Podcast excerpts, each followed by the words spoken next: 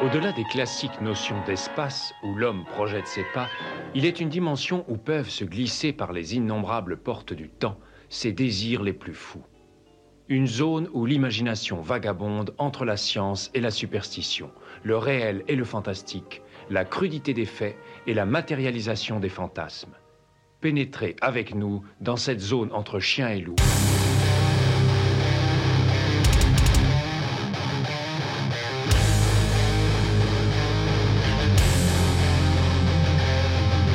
N'éteignez pas votre radio. Ne cherchez pas à baisser le volume. Il est déjà trop tard. Septième dimension envahit les ondes et débarque en mode podcast.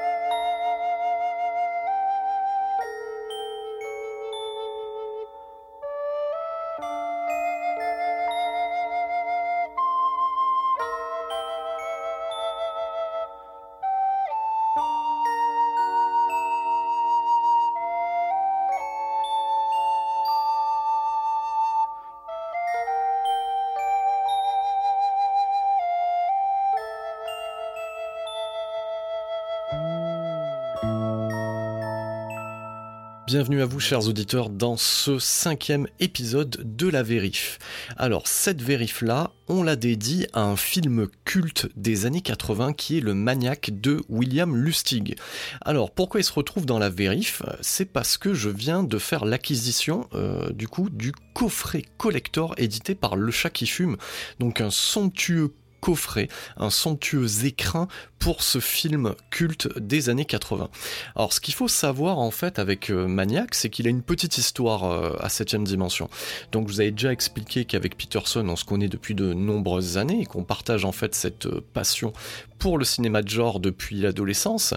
Et c'est vrai qu'on avait entendu parler en fait du film de, William Lustig dans le numéro 100 de la revue Mad Movies. Et ce numéro 100 à l'époque c'était les 100 films cultes, donc les 100 films à voir selon Man Movies. Donc pour nous, c'était un petit peu la Bible. Donc euh, le but c'était un petit peu de récupérer chacun des films qui apparaissaient dans ce numéro. Et euh, pour ce faire, c'était un petit peu compliqué de mettre la main, euh, notamment sur cette édition de Maniac en VHS, parce que ce qu'il faut savoir à, l'époque, c'est qu'un film comme Maniac, quand il sort au milieu des années 80 en France, eh ben il, sort par le, par le circuit vidéo parce que la censure euh, officiait avec ses gros ciseaux sur les films de genre quand ils sortaient en France.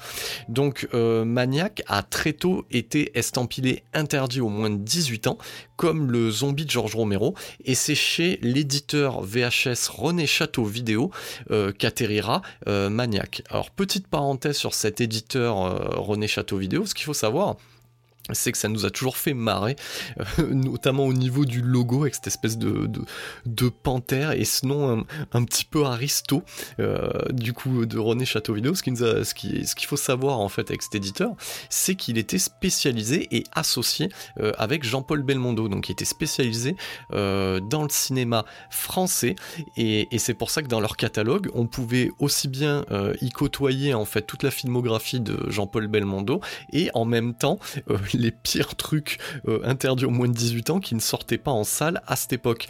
Donc merci euh, encore avec 20 euh, ans de retard à René Château Vidéo pour avoir édité des perles comme le zombie de George Romero et ce maniaque là de William Lustig. Donc maniaque dans les années 90 parce que c'est à peu près à ce moment-là qu'on l'a découvert avec du coup Peterson, même 96 parce que c'était à cette époque-là qui était sorti le numéro 100 de Man Movies. Bah, Ce qu'il faut savoir, c'est que Peterson correspondait avec un, vieux monsieur qu'on avait appelé le vieux détective, et en échange de quelques lettres et moyennant quelques francs à l'époque, il se mettait en quête de récupérer certains films que Peterson lui demandait. Et c'est donc à l'été 97, si je dis pas de bêtises, que Peterson reçu un paquet qui le mit dans une joie extraordinaire. C'était un paquet qui contenait la VHS de Maniac de William Lustig. Donc ni une ni deux, on, se colle euh, à, le, regarder. Et, là, c'est la grosse claque. C'est la grosse claque dans la, figure parce que euh, Maniac, c'est un, slasher horrifique jusqu'au boutiste, rempli euh, ras la gueule de scènes devenues complètement cultes et qui étaient déjà cultes à l'époque. Et surtout, c'est franc du collier, c'est direct dans ta face et ça se permet énormément de choses. Voilà. Donc euh, aujourd'hui, euh, cette vérif, on la consacre à la fois euh, au superbe coffret collector édité par le chat qui fume, et en même temps, on va essayer de rendre hommage aussi à l'œuvre de William Lustig. Alors, ce qu'il faut savoir sur William Lustig, c'est que c'est un réalisateur qui n'a pas été des plus prolifiques dans le genre. Donc, on va dire qu'il a eu une période assez fournie en film, et puis après, il s'est arrêté direct. Donc, c'est-à-dire que cette période-là, c'est vraiment début 80 jusqu'à milieu des années 90 et puis après au revoir bye bye tout le monde. Euh, je passe à autre chose. Parce que clairement euh, William Lustig c'est un petit peu le réalisateur euh, d'une autre époque un honnête artisan. On peut pas dire de lui que, que c'est un auteur au niveau d'obsession particulière si ce n'est le sanguignolant mais euh, ce qu'on peut retenir de William Lustig, c'est que déjà, il commence euh, sa carrière euh, en apprenant un petit peu le métier sur le tas, et notamment avant le début des années 80, c'est-à-dire dans le milieu du porno. Voilà, donc sous le nom de Billy Bug. Voilà, donc il commet deux films pornographiques parce que c'est ce qui marchait à l'époque et c'est ce qui marche toujours, on va dire aujourd'hui. Donc il commet ces deux films-là qui lui permettent en fait d'acquérir la technique suffisante pour pouvoir mener à bien son véritable projet cinématographique graphique qui est de livrer euh, un vrai film d'horreur d'exploitation comme on pouvait le voir en fait euh, dans les drive-in ou dans les cinémas de quartier aux États-Unis.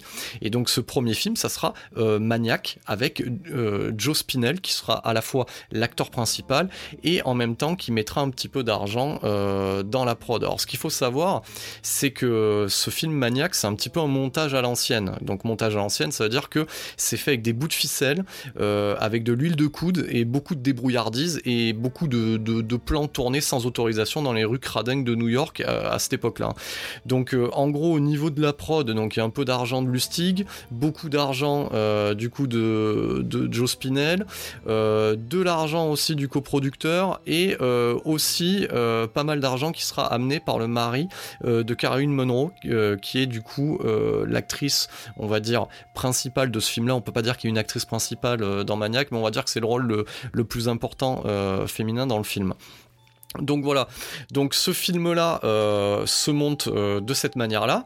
C'est quand même un, gros succès à l'époque parce que euh, dans les années 80, on est, demandeur, hein. c'est le démarrage du gore. Ce qu'il faut savoir aussi, pourquoi je dis gore, c'est parce que les effets spéciaux sont signés par Monsieur Tom Savini.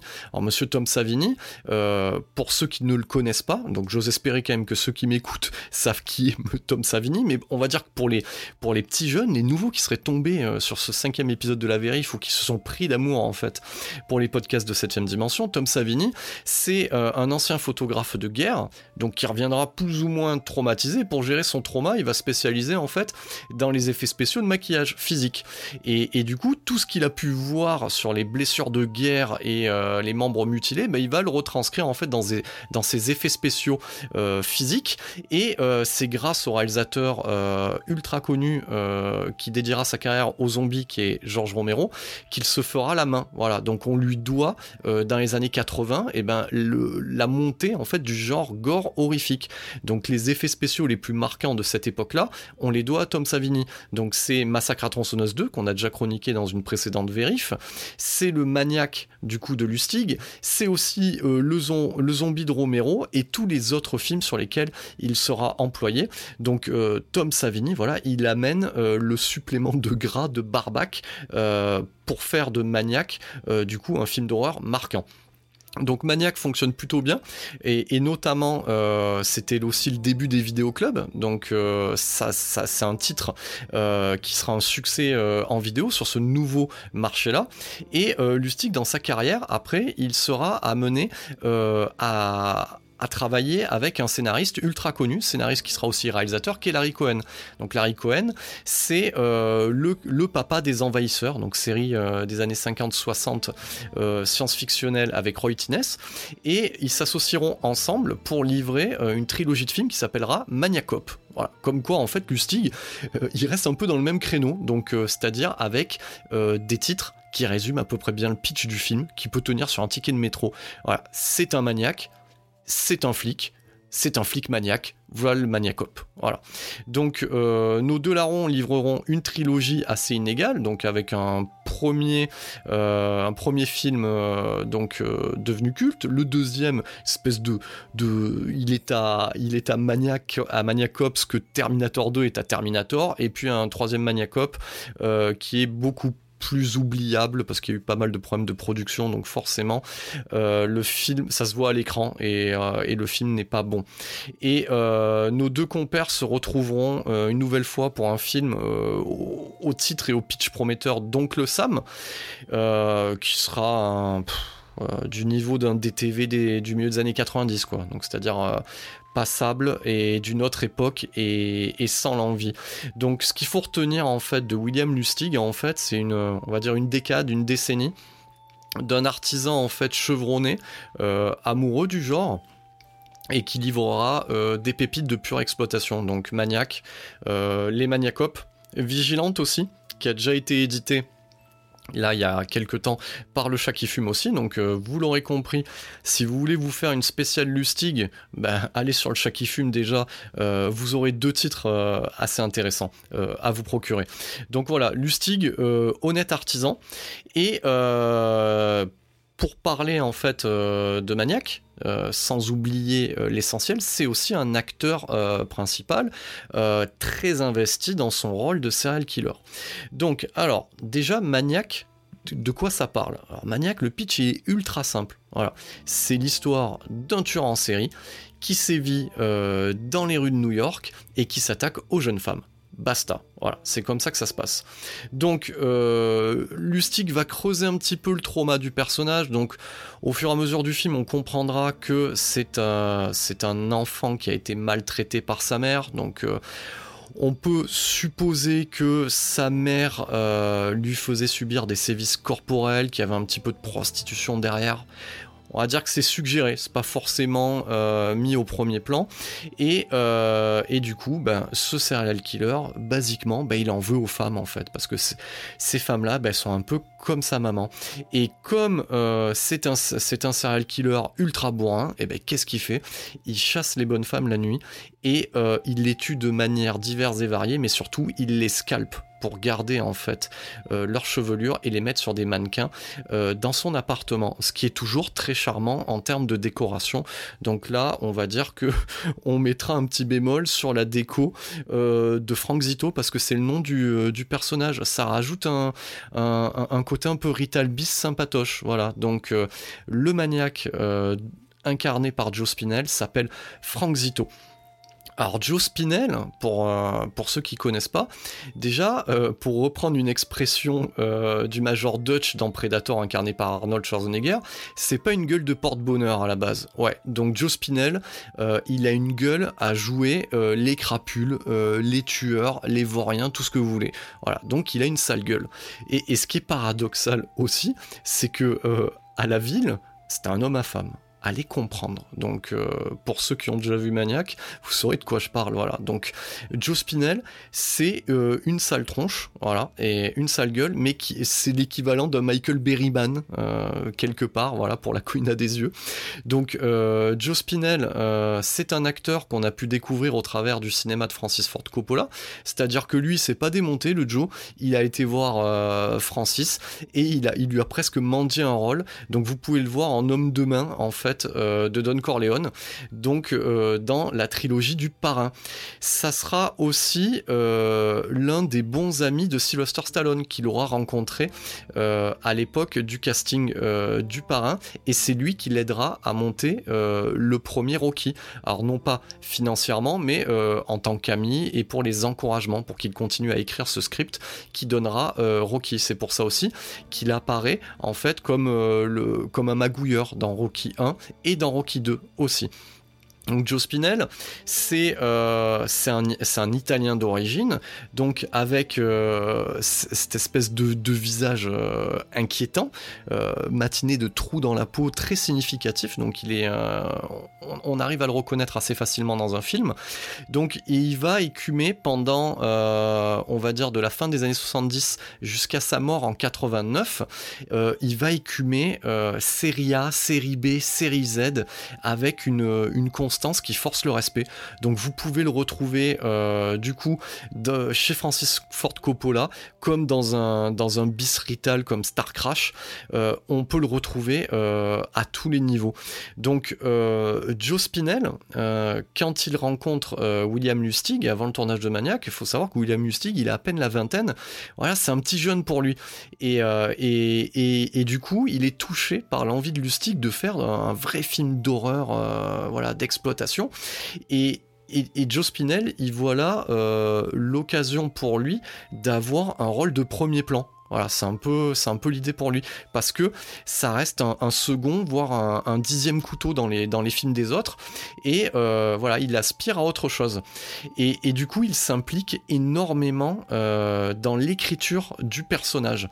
Donc, quand vous regardez Maniac, euh, ce qu'il faut comprendre, c'est que déjà, pour incarner ce type de rôle, euh, c'est quand même assez chaud patate. Faut, pour un acteur se, mettre dans le rôle, faire des recherches, etc. Vivre avec ce genre de personnage, c'est compliqué. Faut avoir un petit peu un grain. Et, bon, là, autant vous dire que Joe Spinell, il fait le taf. Voilà. Euh, quand vous le voyez dans le film, pleurer, euh, sangloter, c'est vraiment représentatif de ce qu'est l'acteur studio, de ce que pouvait faire Martin Sheen euh, dans certaines scènes d'Apocalypse Now. Donc, c'est-à-dire qu'il y a une implication euh, au niveau d'un acteur qui est déjà borderline. Donc, ce qu'il ce qu'il faut comprendre aussi quand on regarde Maniac, c'est que beaucoup de plans qui sont tournés de nuit, euh, c'est l'assistant réel ou le prod qui part avec une caméra sans autorisation. Et, notre ami Joe Spinell il se trimballe euh, dans la défroque du maniaque et il shoot des plans comme ça dans les ruelles. Donc avec des vrais gens. Voilà. Il y a ce côté là aussi euh, du film de Lustig. Il y a, a y a, un côté aussi New York poisseux cradingue réaliste. Voilà. Maniac c'est un film qui est sale faut, faut, le dire. C'est un film qui est sale visuellement, c'est un film qui est sale au niveau de ses effets, et c'est un film où il y a des sales idées à l'intérieur. Donc euh, voilà, soyez prévenus. Euh, à ce niveau-là, il rejoint les uppercuts horrifiques que sont euh, les cannibales Holocaust ou autres Hellraiser. Voilà, c'est sale, c'est poisseux, et autant vous dire que redécouvrir ce film-là hors VHS, c'est-à-dire dans une magnifique restauration à partir du négatif en 4K, c'est même trop. Voilà, c'est le sentiment que j'ai eu. Euh, c'est trop propre. C'est-à-dire que c'est un, film qui se regarde de manière sale. Voilà. Donc, euh, ce, film-là, euh, Joe Spinell le, prend à bras le corps et il livre une interprétation extraordinaire. Voilà. Donc, on y croit. Voilà. il fait flipper. Et, euh, euh, on est mis, et c'est la première fois aussi que ça arrive dans ce type de film, euh, à la place du tueur. C'est-à-dire que le personnage principal est le tueur. Contrairement au film de psycho-killer ou serial killer qu'il y avait jusqu'à présent, où il y avait un, espèce de suspense de savoir qui est le tueur. là, on nous le dévoile dès les premières minutes. Donc ça veut dire qu'on est témoin de ce qui se passe. Et c'est ce qui est assez dérangeant euh, quand on est spectateur euh, de ce film-là. Euh, on, peut dire qu'on aime Maniac parce qu'on aime le cinéma d'horreur. On peut pas dire qu'on aime Maniac le film en tant que tel parce que parce c'est un, un film choc et c'est un film dérangeant. Voilà, c'est ça qu'il faut comprendre. Donc, on est mis à la place du voyeur et, en cela, en fait, Lustig raccroche les wagons avec le giallo. Voilà, ce qu'il faut savoir, c'est que William Lustig, il a une énorme culture cinématographique et que sa volonté avec Mania, qui s'en a jamais caché, c'est d'adapter le giallo, le film de tueur en série italien, aux États-Unis, mais de manière beaucoup plus horrifique. Donc tout ce qui tient du Giallo euh, via Lustig, en fait, c'est toutes les mises en scène, toute cette participation, euh, on va dire, obsessionnelle au niveau du meurtre. Donc euh, dans ce film-là, tous les meurtres, la manière dont ils sont chorégraphiés et mis en scène, et, cette volonté aussi de pas détourner le regard, parce que c'est ça aussi, hein. c'est-à-dire que on met en place des effets spéciaux ultra euh, réalistes réalisés par, euh, par Tom Savini à même le plateau. On va pas détourner la caméra. C'est cadré plein fer en plan serré. Voilà, la caméra elle bouge pas. On n'a pas peur de ça en fait. Donc il y a une certaine forme de complaisance qui est vraiment héritée du cinéma, euh, du cinéma italien, de Bava et de Dario Argento à ce niveau-là. Et, et tout le reste qui va être plus ou moins malsain au niveau des idées est véhiculé par les tourments incarnés à l'écran euh, au travers du jeu euh, de Joe Spinell. Donc ce qu'il faut savoir, c'est qu'il y a un gros travail aussi sur la bande son.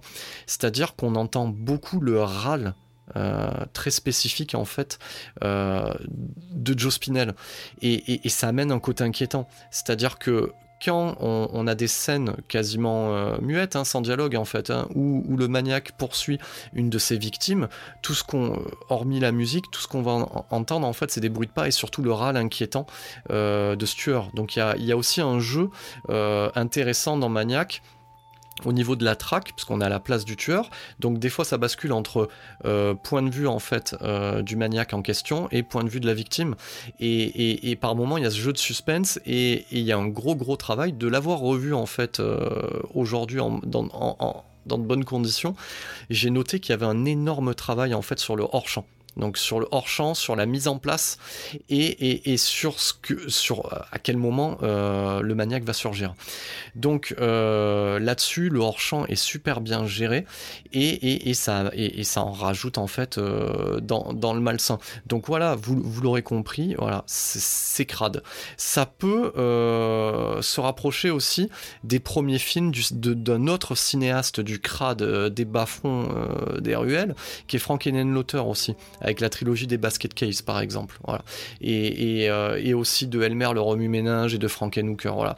Il y a un côté, euh, je tourne dans la rue euh, avec de vrais dealers, de vrais macros et de vrais putes. Au niveau du, casting du, du maniaque, hormis Joe Spinell, on va retrouver aussi un rôle féminin de premier plan, alors qui a été mis euh, au premier plan parce que, c'est ça qu'il faut comprendre aussi, euh, le mari de celle-ci euh, voulait investir un petit peu dans un film qui la mettrait en avant, donc voulait un petit peu booster sa carrière. Donc cette actrice c'est Caroline Monroe, qu'on retrouvera aussi plus tard en fait avec Joe Spinell à l'occasion de deux autres films dont Star Crash, voilà. D'ailleurs dans une tenue qui aujourd'hui ne passerait pas, donc elle est habillée de quasiment de rien, de trois bouts de ficelle dans Star Crash. Je crois que le film, il vaut le détour rien que pour ça. Donc, euh, on a ce personnage féminin là qui est mis en avant pour des raisons, on va dire, financières, mais qui permet aussi de, contrebalancer et un petit peu euh, d'atténuer euh, toute cette violence qui est faite aux femmes. Parce que ce qu'il faut comprendre, c'est que le, le point de vue de Lustig n'est pas misogyne. Par contre, euh, c'est clairement euh, un film où on, y tue des femmes. Et, l'acte, euh, l'acte en fait commis par Joe Spinell est clairement misogyne. Ce qu'il faut comprendre dans ce film-là. C'est pour ça aussi qu'à l'époque, il y a eu beaucoup de, on va dire, de, de manifestations à l'encontre du film quand il est sorti en salle, notamment via des associations pour la protection des droits de la femme, etc. Ce qu'on peut comprendre. Après, ça reste du cinéma d'exploitation. Cinéma d'exploitation, c'est-à-dire on va vous montrer un tueur qui scalpe des femmes, c'est ce que vous aurez. Voilà. Donc il n'y a, a pas plus à en voir. Donc euh, au niveau euh, des seconds rôles, des dixièmes rôles, etc., euh, William Lustig fait appel aussi à son carnet d'adresses. Donc voilà, les trois quarts des personnes qu'on voit dans ce film-là sont soit de vrais macros, soit de vrais prostituées, et, pour certaines des, certaines des victimes qui seront dénudées pour le coup, ce sont d'anciennes actrices pornographiques. Voilà aussi. Donc au niveau de en quoi Maniac est culte ben, Maniac, il est culte parce que c'est la première fois qu'on faisait un film sur un serial killer de cette manière-là. Donc c'est-à-dire aussi violente, euh, aussi malsaine, et surtout euh, à la première personne en le suivant comme un véritable anti-héros, parce que c'est ce qu'il est en fait. Hein. Et c'est ce et la position qu'on a nous euh, en tant que voyeurs. Donc là, le pari, il est réussi. Donc l'autre fois où on pourra se permettre d'être dans cette position-là, ça arrivera bien plus tard, quelques années après, avec le Henry Portrait of, a Serial Killer de John McNaughton. Mais Maniac est le premier euh, dans son genre. Et, et je vais vous le dire, il y a des scènes, mais complètement folles et ultra bourrines dans ce film-là. Donc, euh, moi, si je devrais en citer qu'une, c'est euh, ce couple qui est en train de se bégoter dans la voiture, sachant que l'homme est incarné par Tom Savini à l'écran. Hein et ils sont en train de se bécoter et, euh, et, de l'autre côté de la vitre de la bagnole euh, on commence à voir euh, Joe Spinell voilà, qui est en train de les observer et de les mater donc déjà c'est glauque et, là dans une scène mais, folle. Vous, voyez le personnage de Tom Savini qui allume les phares de sa bagnole et il voit arriver au ralenti Joe Spinell qui saute sur le capot, armé d'un fusil, de chasse, il lui explose la tête en cut. Il lui explose la tête en gros plan, ça gicle, euh, ça explose, il n'y a, a, plus rien. Il y a des morceaux de cervelle et le sang qui atterrit sur, euh, sur sa petite amie à côté ce sont des plans ultra bons et, on va dire qu'il y, a une espèce de cahier des charges. Donc on y explose euh, du coup euh, la tête des gens à coups de, à de, fusil. Euh, on y scalpe des gens aussi. Il y a des égorgettes, des éventrements. Oui, égorgettes, c'est mignon comme, comme terme, mais, mais, on peut le dire aussi, voilà. Donc on y égorge, on y scalpe, on y poignarde, longuement d'ailleurs. Donc euh, oui, il y, a, cette complaisance de pas vouloir détourner le regard, et, c'est pas étonnant que c'est marché à l'époque, voilà, parce que c'était ça aussi le principe euh, des hits de vidéoclub, donc c'est-à-dire qu'il y avait, c'était le bouche à oreille qui fonctionnait la plupart du temps, et, euh, ouais, ouais, c'était le film à voir le, samedi soir. en termes de durée, c'est quoi? C'est allez, c'est 1h30 grand max. Voilà, c'est 1h30 grand max. Euh, et, pour un film, euh, pour un film euh, qui, qui, va droit au but.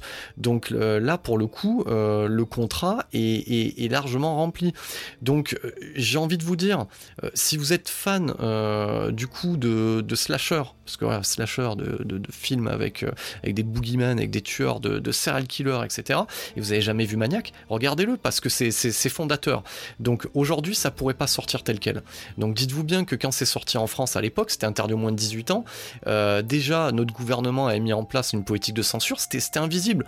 Ça, ça a profité à la réputation du film. Hein. Voilà, euh, je vous le dis, hein, il n'y a pas meilleure réputation que ça. Et, nous, c'est pareil.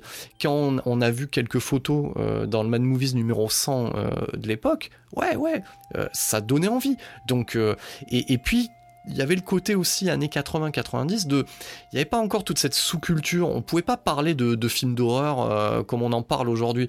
C'est à dire que regarder Massacre à tronçonneuse ou des choses comme ça euh, à l'époque on, était taxé de déviant.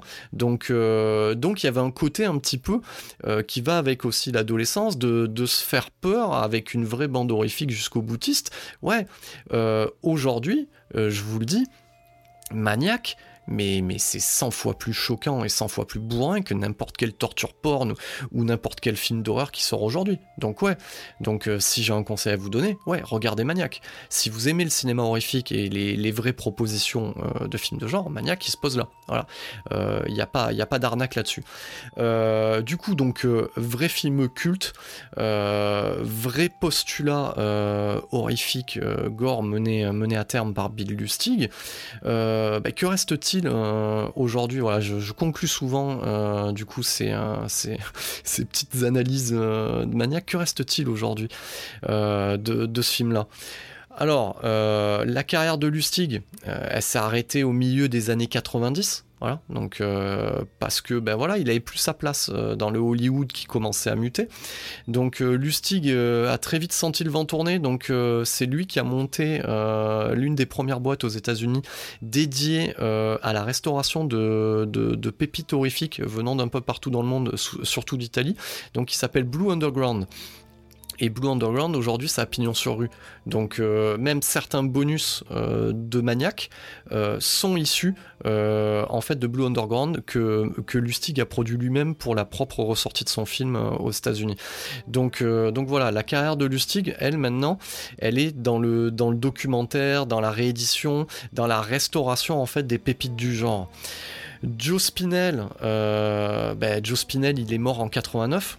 Donc, euh, et, du coup, bon, ben voilà, quand vous voyez l'acteur dans Maniac, vous savez clairement que c'est un acteur qui, à la ville, avait de, grosses problématiques. Donc, pas un mauvais bougre, mais, euh, mais quelqu'un quelqu'un qui avait de sérieuses problématiques avec l'alcool, avec les drogues, avec les femmes, donc avec beaucoup de choses en général. Donc, euh, il est mort, il est mort, on va dire, dans quasiment euh, dans l'anonymat. Il a été retrouvé dans, sa chambre, euh, du coup, euh, enfin, il a été retrouvé dans son salon baignant dans son sang, parce qu'il était hémophile. Donc vous pourrez en apprendre un peu plus. Hein. Il, y a de, il y a de super bonus sur le, sur le Blu-ray édité par le chat qui fume. Donc voilà, donc c'est quelqu'un qui a eu une carrière éphémère, qui aurait pu prétendre à, quelque chose de plus grand, mais, tous ces traumas l'en ont empêché. Donc, donc voilà, il est rentré dans le panthéon des acteurs marquants euh, du genre.